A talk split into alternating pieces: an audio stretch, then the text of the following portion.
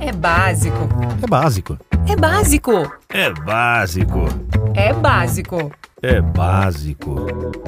O podcast do saneamento. Olá! O segundo semestre deste ano iniciou sob o alerta da pouca disponibilidade de água nas barragens que abastecem as regiões Sudeste, Sul e Centro-Oeste do país. A mudança climática que levou à escassez de chuvas nas bacias hidrográficas dessa região já produziu impactos no setor energético e no bolso do brasileiro, que está pagando mais caro pela energia elétrica. E no saneamento, qual será o impacto para o setor? Pois é, Débora. A imprensa já noticiou sobre cidades que estão praticando racionamento na distribuição de água, a exemplo de Curitiba, algumas cidades do interior do Paraná, de São Paulo e de Minas Gerais. Esse é um assunto que inquieta as pessoas, ainda mais em tempos de pandemia, e nada melhor do que perguntar a quem entende desse assunto. É por isso que o É Básico convidou o diretor da ABS, Associação Brasileira de Engenharia Sanitária de São Paulo, e também coordenador da Câmara Técnica de Recursos Hídricos da ABS São Paulo, Luiz Eduardo Grisotto, e o superintendente de Desenvolvimento Ambiental da Companhia Estadual de Saneamento de Minas Gerais, a Copasa, Nelson Cunha, para explicarem como o setor de saneamento tem enfrentado essa situação e quais são as perspectivas. Sejam bem-vindos, Grisoto e Nelson Cunha. Bom dia Olá. a todos. Bom dia. Mais uma vez, obrigado pelo tempo de vocês. Muito obrigado por essa entrevista. Luiz, é, eu vou começar com você. A principal causa dessa crise, como a gente já disse, é climática. Diante de uma variável pouco controlável como essa e da pouca disponibilidade de água no meio ambiente, como é que os profissionais de saneamento estão buscando formas de prestação contínua do serviço de abastecimento? Como é que a gente pode agir nesse caso, já que o clima é uma coisa que a gente não pode controlar? Primeiramente, bom dia a todos. Muito obrigado pelo convite à ESB, ao Wendel, à Débora, ao meu colega Nelson. Uma grande satisfação em poder dialogar sobre um tema tão importante que é a crise hídrica, a segurança hídrica no setor de saneamento. É um assunto da máxima importância. A gente sabe que não é um assunto simples, é um assunto complexo. Recentemente tivemos um relatório da Organização das Nações Unidas demonstrando aí a influência do ser humano, das atividades antrópicas sobre o aumento da temperatura, sobre o regime de chuvas. A gente sabe que é um assunto bastante complexo, que o mundo está em transformação, não bastasse uma pandemia que já traz uma transformação profunda em nossas vidas, né, social e econômica. Nós também agora convivemos com uma nova realidade que talvez talvez seja cíclica, talvez não seja, ou os ciclos sejam menores, a gente ainda tem um grande nível de incerteza. No caso setor de saneamento, obviamente tem tratado essa questão de uma forma tendencialmente mais ampla. A gente sempre costumava ver a disponibilidade hídrica como um ciclo hidrológico. Hoje não é mais. Hoje a gente precisa ampliar nossa percepção para um planejamento de cidades, para as bacias hidrográficas e as regiões de proteção dos mananciais, a questão dos usos da água, né, os usos mais intensos da água e, e, e como, como se planejar, por exemplo, um uso sustentável, uso consciente, a própria governança das águas e a própria gestão e o gerenciamento dos recursos hídricos. Enfim, é, é, se falar em saneamento, em captações, em produção de água de uma forma sustentável em tempos de crise hídrica, em tempos de anomalias climáticas, é de fato ampliar a nossa visão para uma visão muito mais integrada sobre aspectos que até então não eram tão importantes ou talvez não tão uh, exaustivamente estudados e tratados aí pelo, pelo nosso setor. Então, pelo que dá para entender, é, a questão climática está aí. O que preciso fazer é exatamente diante dessa condição é criar formas de utilizar a água de uma maneira mais otimizada, racional. Seria isso? Seria. É, eu acho assim, é, a forma de tratar essa questão e essas, é, esses riscos, digamos assim, né, no, no, fundo nós estamos gerenciando riscos, né? O risco do desabastecimento, o risco da, da, da, redução na disponibilidade, etc. Eu acho que existem vários frontes aí de que nós podemos atuar e que o setor pode atuar e tem atuado de uma forma mais específica. A, a primeira delas eu chamo atenção para prevenção e para proteção. Então, onde existem disponibilidades, os mananciais que ainda estão preservados precisam ser protegidos. É, a própria remuneração de quem preserva, o disciplinamento do, do, uso e ocupação do solo nas cidades, que não agrida aí essas regiões mananciais, enfim, essas ações são de preservação. E as, preserva e as outras ações de recuperação também são importantes. Onde já existe uma poluição, uma contaminação, existe a necessidade de alocar investimentos para se garantir essa disponibilidade de água. E, claro, a, a, no fundo é trabalharmos em aumento da oferta, né, sempre em olhar esses, esses setores de novas fontes de suprimento hídrico, obras de infraestrutura hidráulica. Existe até o Plano Nacional de Segurança Hídrica feito pela Agência Nacional de Águas que indica essas obras de infraestrutura hídrica necessárias para garantir esse abastecimento. Mas muito importante e essencial é a gestão da demanda é a redução de perdas, é o uso racional e consciente, é a educação sanitária e ambiental, é a, são as ações coordenadas de comunicação que são muito importantes, principalmente nesses tempos de crise hídrica, que é fundamental a, alcançar essa, a sociedade e, e, as pessoas, os usuários, as adequações é, prediais e operacionais e por aí vai. É, e tudo isso vinculado, evidentemente, a uma boa gestão e uma boa governança das águas. Então, existem sim medidas, um conjunto de medidas que podem, né, de forma integrada, ajudar o setor de saneamento a, a operar e a garantir o suprimento hídrico de uma forma sustentável, a garantir essa segurança hídrica de uma forma adequada para a população. É, Grisoto, eu sinto assim, no, seu, no, que você falou, o que eu entendi é, você precisa ter frentes de gestão na questão ambiental do recurso hídrico, da, da máquina de água da natureza, que é que são exatamente o ciclo hidrológico, e você ter é, bacias com matas ciliares, enfim, que tem as nascentes preservadas, a questão da, também de coibir a poluição desses recursos e também a questão operacional do próprio setor de saneamento, no sentido de otimizar e tornar eficiente esse uso da água. Aí eu pergunto, indo muito para a questão, a questão de recurso hídrico, de uma certa maneira, extrapola o setor saneamento, ela, ela vai mais para a gestão das águas, né? E hoje, no marco, com o marco regulatório, a gente tem a Agência Nacional De Águas, que de uma certa maneira é uma, uma reguladora do setor de uma, de uma certa maneira, né? E também ela faz essa gestão, é, junto com, obviamente, os outros órgãos ambientais. É, como é que o, o setor saneamento está conversando com essa área que está na gestão dos recursos hídricos e que necessariamente os recursos hídricos não estão dentro do saneamento? Olha, Débora, é, em tempos passados, é, eu acho que essa é, a questão saneamento e recursos hídricos ela estava mais descolada. Eu acho que hoje nós estamos muito mais é, integrados e muito mais articulados que antigamente. Eu, eu, eu provo isso e demonstro isso por um estudo que a Ana publicou em 2010, que é o chamado Atlas de Abastecimento de Água. Inclusive, eu tive a oportunidade de participar na coordenação desse trabalho, inclusive. E esse, esse trabalho, é, a Ana, que era responsável até então somente por recursos hídricos, né, é, ela entrou um pouco e se articulou, se integrou ao setor de saneamento ao colocar um atlas da produção de água no Brasil, discutindo captação, discutindo a adutora de água bruta, discutindo a, as estações de tratamento. Obviamente que não entrou na distribuição, porque a distribuição era do Ministério, do então Ministério das Cidades, da Secretaria Nacional de Saneamento Ambiental. Mas já havia uma sinalização de uma integração muito forte e essas questões é, é, também eram, em paralelo, tratadas de uma forma mais integrada nos comitês de bacia hidrográfica, que, em tese, também tratam mais a questão hídrica, mas indissociavelmente não conseguiam tratar da questão hídrica sem tratar de planejamento urbano e ordenamento territorial e saneamento. Né? E é uma, uma coisa até engraçada, porque eu, eu, acompanhando os comitês, a gente viu essa integração muito mais forte.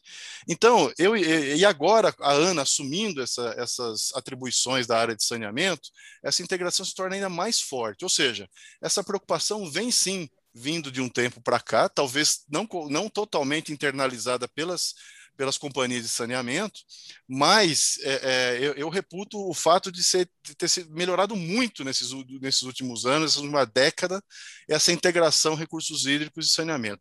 É, é, a gente sabe que são assuntos indissociáveis, e agora com crise hídrica, com, a, com anomalia climática, mais ainda. Isso fica muito mais exposto. Então, Débora, eu acho, primeiro, de forma muito positiva, eu acho que a coisa tende a se integrar cada vez mais. A gente sabe que não é possível mais planejar alguma coisa no numa bacia hidrográfica só olhando o recurso hídrico ou só olhando o saneamento, isso não dá, não dá mais, isso é impossível. Né? O raciocínio agora é ambiental, é de planejamento urbano, é de ordenamento territorial, é de saneamento, é de recurso hídrico, é de manancial, enfim, não é, não é mais possível você é, separar os assuntos, porque os assuntos estão, estão muito ligados. Por essa razão também que as decisões e os investimentos, tá, às vezes, até pode patinar um pouco, porque são complicados, são complexos e demandam outras disciplinas. Legal, bom saber disso.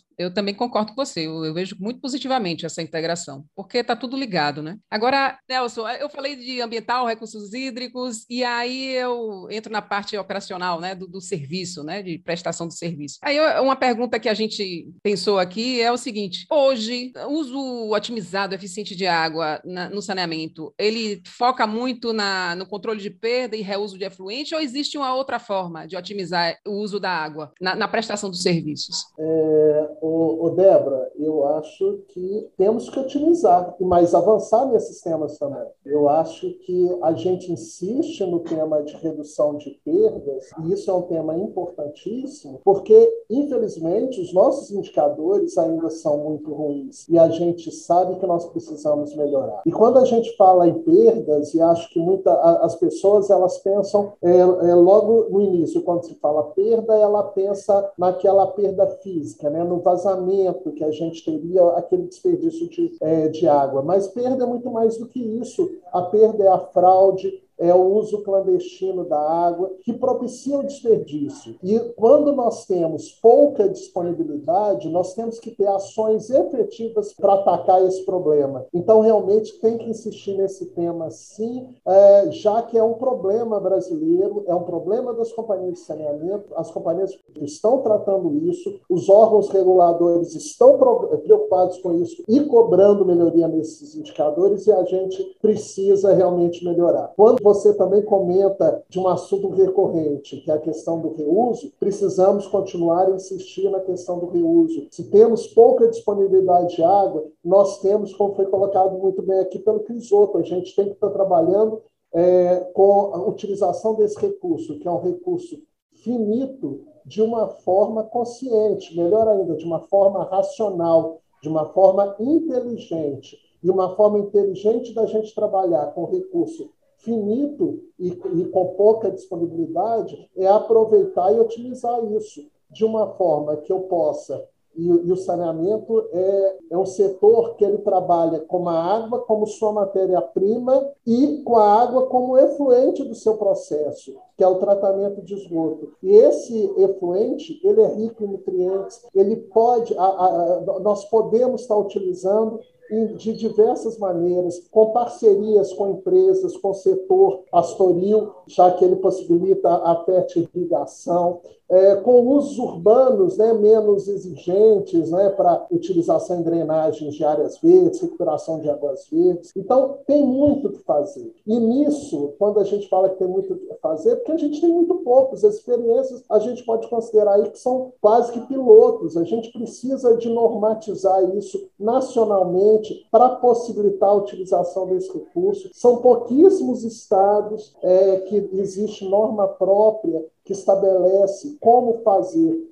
ambientalmente adequado esse reuso, como poder estar utilizando esse plante de esgoto. Aqui em Minas Gerais, nós tivemos uma legislação recente, 2020. Nós estamos aqui muito otimistas com essa normatização do Estado, porque na medida que a gente tem segurança jurídica para poder está é, prestando esse novo serviço que é disponibilização de água de, de reuso para os diversos parceiros. Ter uma, essa, essa normatização, as oportunidades começam a aparecer. Eu acredito que nos próximos anos, com a normatização, em Minas Gerais, a gente já vai ter muitas experiências aí de sucesso que a gente vai poder estar divulgando, como já existe lá em São Paulo, mas são poucos estados ainda que têm essa legislação. Mas quando você me pergunta, e a mais, o que a gente pode fazer? Eu acho que é cada um de nós. Acho que cada um de nós, como usuário do recurso, é, do recurso água, temos que fazer a nossa parte. Acho que no nosso dia a dia, no nosso trabalho, né, a gente é, tem que saber que aquele recurso ali a gente é, é, é vital e a gente precisa utilizar de forma racional, de forma inteligente. O Nelson, eu quero aproveitar o gancho, já que você tocou no assunto, é, a Sabesp e a, e a Sanepar, né, elas já elas têm uma técnica e elas utilizam até com certo êxito a questão da, de chuva artificial. É, eu queria saber se a Copasa pretende, já que você tocou no assunto aí, se a Copasa pretende, por exemplo, é, agir também nesse sentido, eu acho que tem a técnica da semeadura, que eu acho que você deve conhecer, os outros devem conhecer, eu queria que você falasse se a Copasa pretende também seguir por esse caminho? É, a, a Copasa ela já teve experiência com a, com a é, semeadura de nuvens, né? É, até mesmo em função da escassez hídrica. Nós tivemos é, uma cidade né, de grande porte de Minas, um centro né, econômico do Norte de Minas, que é Montes Claros. Nós ficamos quase dois anos no município em rodízio. O reservatório, ele, é, ele que, era, que é o principal fonte de abastecimento do município, ele não conseguiu recuperar nos períodos chuvosos. E nós tivemos essa experiência é, com a semeadura de nuvens, mas é uma experiência que é feita durante o período chuvoso. Ou seja, qual é o objetivo da semeadura de, de, chuvas? No próprio período chuvoso, você semeia as nuvens que estão ali né, na, no, no ambiente, de forma a gente potencializar né, aquele, a, a, aquela chuva caindo aonde precisa, ou seja, a montante dos nossos mananciais. É uma experiência, é uma experiência válida. Nós hoje não estamos é, fazendo esse tipo de trabalho, mas eu queria reforçar é, o que o Crisotto colocou. Eu acho que a gente precisa, sim, na hora que a gente está atacando a questão né, é, de disponibilidade hídrica, a gente resgatar né, uma política de, de planejamento, é? uma cultura de planejamento e de gestão de risco. Eu acho que é fundamental a gente trabalhar com o risco, a gente conhecer bem qual é a vulnerabilidade dos meus mananciais. O Brasil, a maior parte né, do Brasil como um todo, é, nós captamos águas de fontes superficiais. É? E a gente tem que entender que fonte superficial de água ela é mais vulnerável e a gente precisa trabalhar nas causas dessa vulnerabilidade de forma a mitigar né, essa, essa é, vulnerabilidade. Aí a gente reforça a, a questão da gente trabalhar a bacia, uso ocupação de solo, a empresa de saneamento entender a necessidade de garantir investimentos para a melhoria ambiental da bacia, é a nossa matéria-prima, e eu acho que a, aqui em Minas Gerais a gente tem uma experiência bastante exitosa é, que a nossa própria agência é, reguladora ela reconheceu a importância de investir na bacia é, e reconhece isso na tarifa como investimento. Então, nós temos o programa da Copasa em Minas Gerais, que é o Pro Mananciais. Nós estamos em 238 municípios, onde a empresa de saneamento, além da cobrança do uso, tá? porque todos nós, como saneamento, nós, pela Política Nacional de Recursos Hídricos, nós já pagamos né, é, é, para justamente até mesmo para é, dar né, uma importância monetária àquele recurso que a gente está utilizando. Isso é pago e aplicado na bacia, mas é preciso ir além. E esse recurso, o programa que eu estou citando, que é o Programa Iniciais, ele permite investimentos né, para melhorar essas bacias, que são né, a nossa fonte do, do nosso negócio do setor de saneamento, é, que é a água. É, Luiz, eu vi Nelson falando aí de uma experiência exitosa em Minas em relação à questão do recurso hídrico. É, e aqui na Bahia, na Embasa também a gente tem algumas, mas eu vejo assim, cada estado faz do seu jeito, tenta criar essa integração para gerar disponibilidade de água com qualidade no meio ambiente. Em termos nacionais, é, você tem alguma experiência exitosa no sentido de ou organizar, ou dar uma diretriz que siga num caminho interessante para essa integração, para que você tenha saneamento integrado com recurso hídrico, recurso hídrico com qualidade e disponibilidade? Tem alguma diretriz nesse sentido em nível nacional? Olha, Débora, eu é, é, acho que o Nelson foi muito cirúrgico aí, foi muito preciso aí nas colocações em termos da necessidade de planejamento. E quando a gente fala em planejamento e gestão, né, em, por, por conseguinte, não é só planejamento, mas a gestão e a governança associada, a gente fala de integração, e não é só integração entre instituições, entre entidades, mas é entre estados, entre, né? Porque nós sabemos que também entre estados hoje tem transposições, que é o caso de São Paulo, né? Tem transposições de Minas que vão, a água de Minas vai para São Paulo também. E, e, por aí vai, né? A gente sabe que existem transposições. Agora, quando a gente fala em planejamento, é, o Brasil ele tem muito planejamento e tem muita, e existe muitas diretrizes aí que, que norteiam um pouco essa integração. Vou dar um exemplo da própria em nível nacional, a própria Agência Nacional de Águas, o Ministério, etc. Nós temos até o próprio Plan SAB, o Plano Nacional de Saneamento, que, enfim, a revisão tá em, estava recentemente em consulta pública. Nós temos o Plano Nacional de Segurança Hídrica, que foi em 2019, que dá uma série de diretrizes no Brasil inteiro, para não só obras de infraestrutura hídrica, mas para essa integração né, no Brasil inteiro.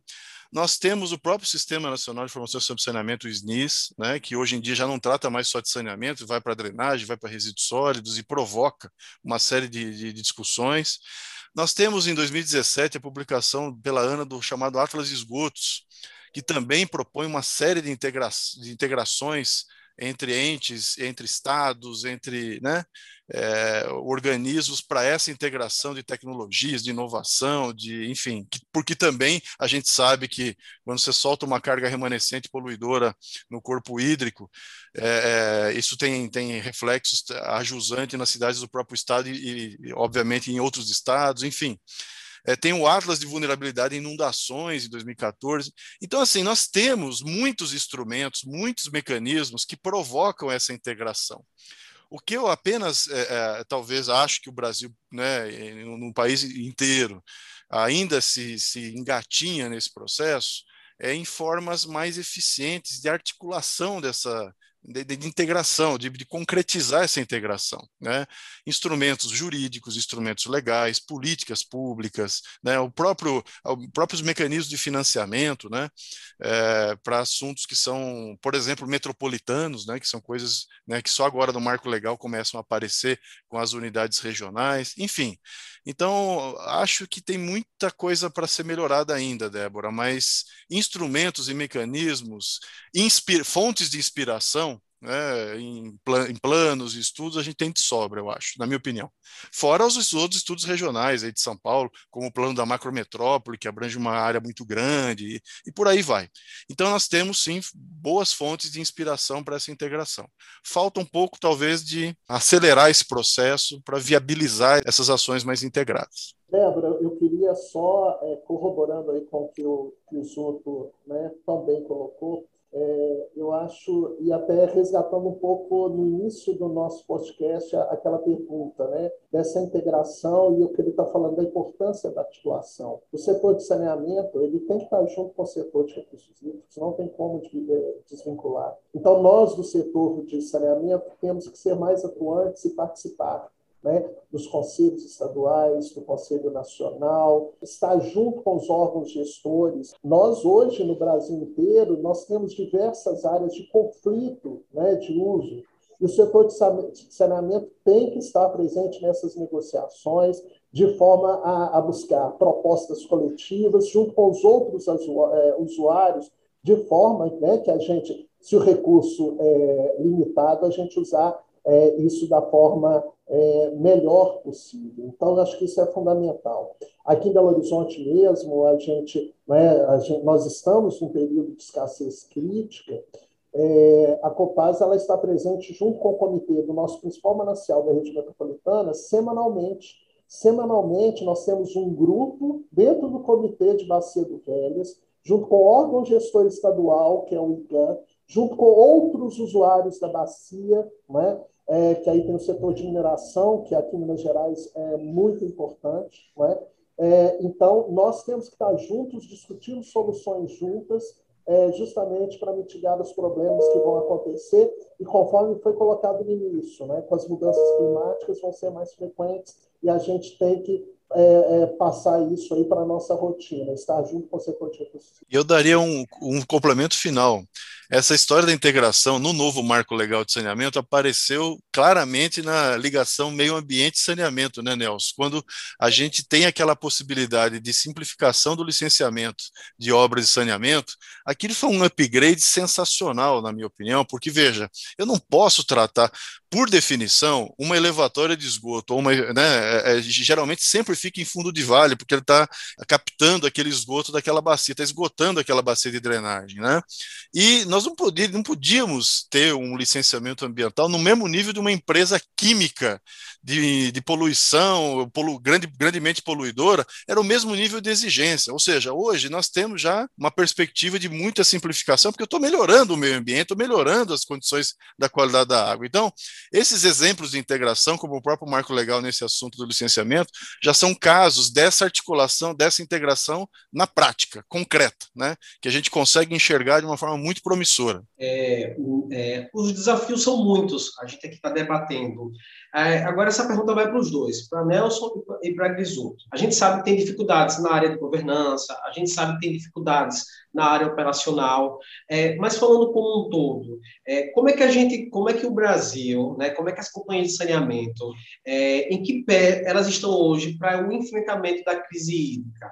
A gente a, a gente está no caminho certo, a gente está distante, a gente ainda vai apanhar muito. Como é que vocês veem é, essa questão? Queria um panorama de vocês. Pode começar o Nelson Brisoto, fiquem à vontade. Wendel, é, muito boa pergunta. É, eu acho que nós estamos avançando, mas vamos ainda ter, passar aí por momentos difíceis. Mas estamos avançando sim. Acho que no, na, no, no sentido que a, que a gente está sentindo, né? o sapato apertado. Né?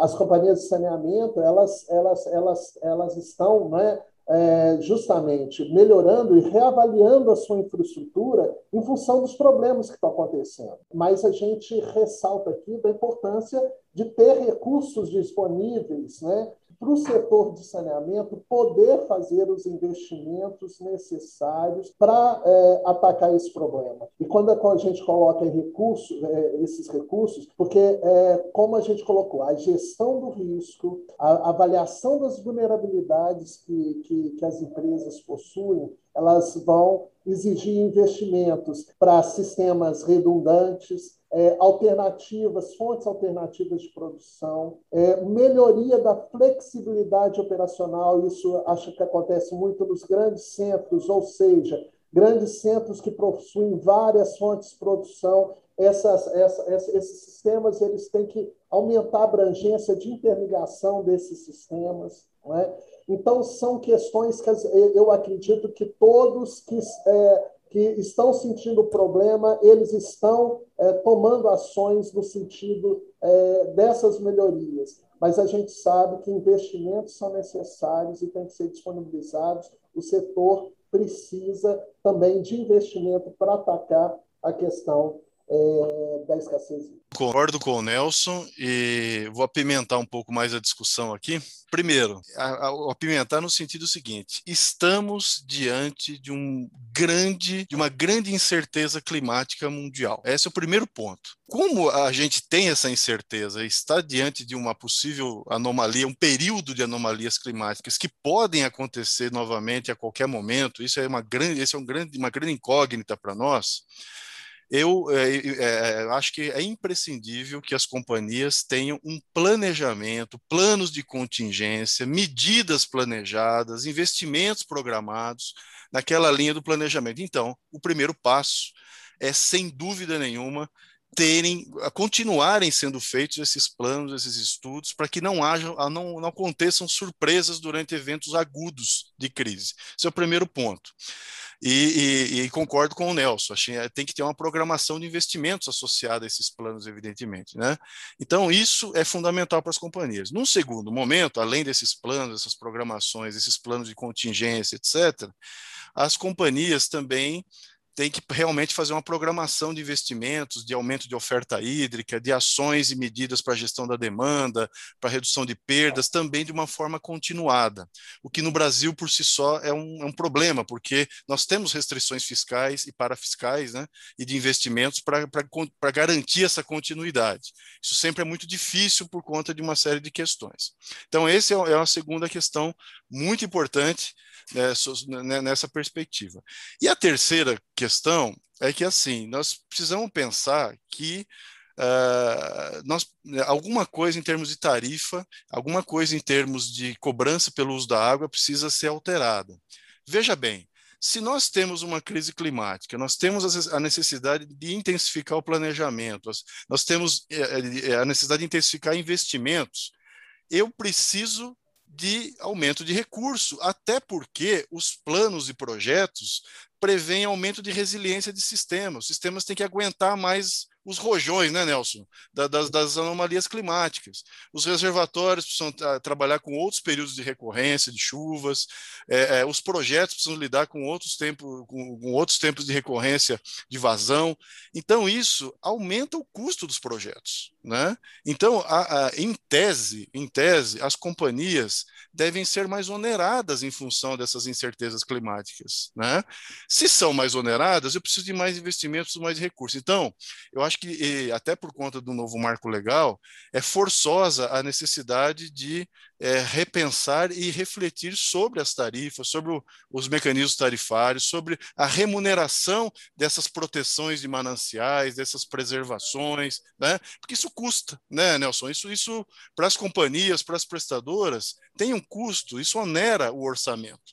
Então, é fundamental que a gente tenha uma, uma discussão muito madura, muito profícua em relação à questão tarifária, a questão da, da, do valor da água, a questão da, da cobrança, no sentido de tentar assegurar que essa resiliência, que essa, esse enfrentamento de, eh, de anomalias que tendem a ser mais, mais recorrentes, elas sejam adequadas e sejam enfrentadas da melhor forma possível. Nelson e Luiz, é, adorei a, a discussão de hoje, muito esclarecedora, muitos pontos de esclarecimento em relação ao saneamento, recursos hídricos, diretrizes nacionais, ações do Estado. É, eu agradeço a vocês. Quem vai ouvir o É Básico vai passar a entender um pouco né, o que é essa questão do recurso hídrico, saneamento, crise hídrica. Isso é importante. A sociedade precisa saber que água em casa e água usada precisa se pensar com cuidado sobre esse sobre água como um todo. E quando a gente fala de água, água em seus vários estados, né? Na natureza, na rede distribuidora, servida, indo para o esgotamento. E eu acredito que esse papo aqui vai ajudar bastante nessa compreensão. E é muito importante que não só as companhias escutem, não só as companhias trabalhem, mas como vocês falaram também, as pessoas que estão em casa, os usuários, né, a população como um todo, se todo mundo não se unir, não adianta, não adianta as companhias de saneamento fazerem a, a sua parte se continuar, se o pessoal continuar usando água de forma é, irracional, vamos dizer assim. É, faço minhas palavras de Débora, Nelson Bisoto, mais uma vez, muito obrigado pelo papo, pelo debate, foi muito esclarecedor. É, vocês gostam, Nelson ou Bisoto, vocês gostariam de acrescentar algo, as considerações finais? Eu gostaria de agradecer o convite mais uma vez. Também acho que foi ótima essa oportunidade aí da, desse bate-papo aí com vocês, né? O Ender, Débora, Grisoto, também gostei muito, viu, Débora? Foi muito bacana. Eu acho que a gente tem aqui realmente é, propiciar mais debates é, sobre esse tema tão importante e, e, eu acredito que vai, que vai ser cada vez mais frequentes os problemas, como a gente já foi dito aí, essas mudanças climáticas são reais e vão estar acontecendo. Né? Eu acho que ah, é, nós precisamos cuidar né, desse bem maior, e o setor de saneamento ele é protagonista é, né, na questão de recursos hídricos e a gente tem que estar assumindo esse papel de protagonista. Muito obrigado aí para todos. Também gostaria de me despedir, agradecer a oportunidade, agradecer o convite feito. Em nome da ABS, ficamos muito honrados, lisonjeados pelo convite. Débora e Wendel, agradeço aí as perguntas, espero que tenhamos esclarecido. Nelson, sensacional, gostei muito aí de dialogar com você aí sobre no fim nós, nós aí temos uma, uma vivência no chão de fábrica aí, como todos temos, né? Mas a gente vê que a realidade tende a ser tende a ser cada vez mais complexa e, e a gente tem que estar preparado para enfrentar tudo isso, né? Mas enfim, estamos à disposição. Eu mando um grande abraço a todos vocês. Desejo que a gente enfrente essa crise hídrica é, de uma forma muito, muito tranquila, muito serena e tecnicamente muito qualificada. Parabéns a ESB, parabéns a todos e muito obrigado. Tchau. Tchau. Até mais. Até mais. Um abraço, Nelson. Um abração para você. Até mais. Tchau, tchau para vocês. Tchau.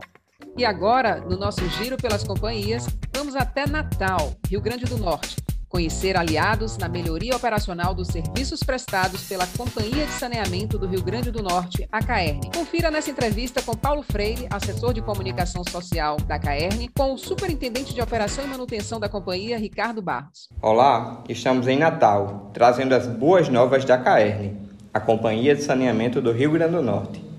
E hoje vamos falar sobre tecnologia explicando sobre sistemas que ajudam a CAERN na gestão dos seus serviços de levar água tratada e esgotamento sanitário para a população. Quem vai nos dizer como esses sistemas funcionam é o Superintendente de Operação e Manutenção da companhia, Ricardo Barros. Ricardo, começando pelo GSANAS, o sistema que contempla toda a operação da CAERN. Como ele funciona? Bom, o GSANAS é um sistema que trabalha via aplicativo de celular é, como uma ferramenta de campo. E ele foi desenvolvido pela companhia com a ideia de melhorar toda a logística de distribuição de serviços, de priorização, é, até o ponto de monitoramento do desenvolvimento dos serviços em si pelas equipes. O GESANAS ele nos permite, é, baseado em uma matriz de prioridade, distribuir automaticamente os serviços para as equipes de campo monitoramento em tempo real, mostrando o status de cada serviço. Por exemplo, ele mostra se o serviço está para iniciar, se ele já está em andamento, se ele foi concluído ou se ele foi pausado por algum motivo. E ao longo desse tempo, é, durante o procedimento, é, os operadores de campo podem registrar fotos é, georreferenciadas com data e hora de cada situação do serviço. Então, isso foi uma evolução significativa na logística, na qualidade e no aumento de produtividade das equipes de campo. Temos ainda gráficos operacionais que auxiliam no acompanhamento do trabalho, não é isso? Isso. Os gráficos operacionais, eles na verdade foram até desenvolvidos antes do próprio GSANAS. O GSANAS já é uma evolução. Esses gráficos, eles nos permitem ter uma noção mais é, vamos dizer assim, resumida né, dos serviços que existem, ser, é, por, por, que existem para serem executados e facilita a gente identificar a questão de prazos dos serviços que tem a, em, com, com demanda pendente. Ricardo, que outros aplicativos você destacaria no ambiente da CAERN? Bom, além dos já citados, que são os mais robustos até o momento, principalmente os GSANAS, é, foi desenvolvido um aplicativo de manobra que ele mapeia todos os registros existentes na cidade. Hoje ele está funcionando em Natal, é, que nos permite ver o status de cada registro, se ele está aberto, se está fechado, se está com algum problema. E ele é alimentado em tempo real pelas equipes. Né? Então, o próprio aplicativo do celular já atualiza essa, esse status. Também temos um aplicativo de monitoramento da cloração, da qualidade da água nos poços. Então, nele se define as rotas dos, dos nossos funcionários, é, se mapeia é, o que já foi vistoriado, inclusive ele sinaliza é, alguns pontos de, em que o cliente questiona, algum, tem alguma dúvida sobre, sobre a qualidade da água. Então, de forma georreferenciada, esse registro que é aberto no sistema já é sinalizado para as equipes de campo com um ponto de referência e eles se encaminham até o local. Tecnologia no saneamento também é básico. Débora, Wendel, eu volto com vocês. O E-Básico é produzido pela Câmara Técnica de Comunicação e Imprensa da Associação Brasileira das Empresas Estaduais de Saneamento, a ESB. Hoje foi apresentado por Débora Chimenez, da Embasa, e por mim, Wendel Barbosa, da DESO. A produção é de Cristina Valentino e a edição de Joaquim Crispim. E não deixe de enviar sugestões para o podcast do saneamento pelo basicopodcast.gmail.com. Sua sugestão pode render uma boa conversa com quem entende de saneamento. Até a próxima. Até a próxima. Até o próximo podcast. Tchau, pessoal. Tchau.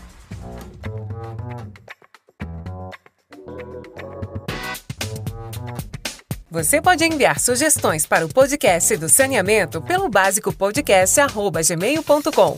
A sua opinião é muito importante para nós. Este podcast é produzido pela Câmara Técnica de Comunicação e Imprensa da Associação Brasileira das Empresas Estaduais de Saneamento, a ESB. Produção de Cristina Valentino e edição de Joaquim Crispim.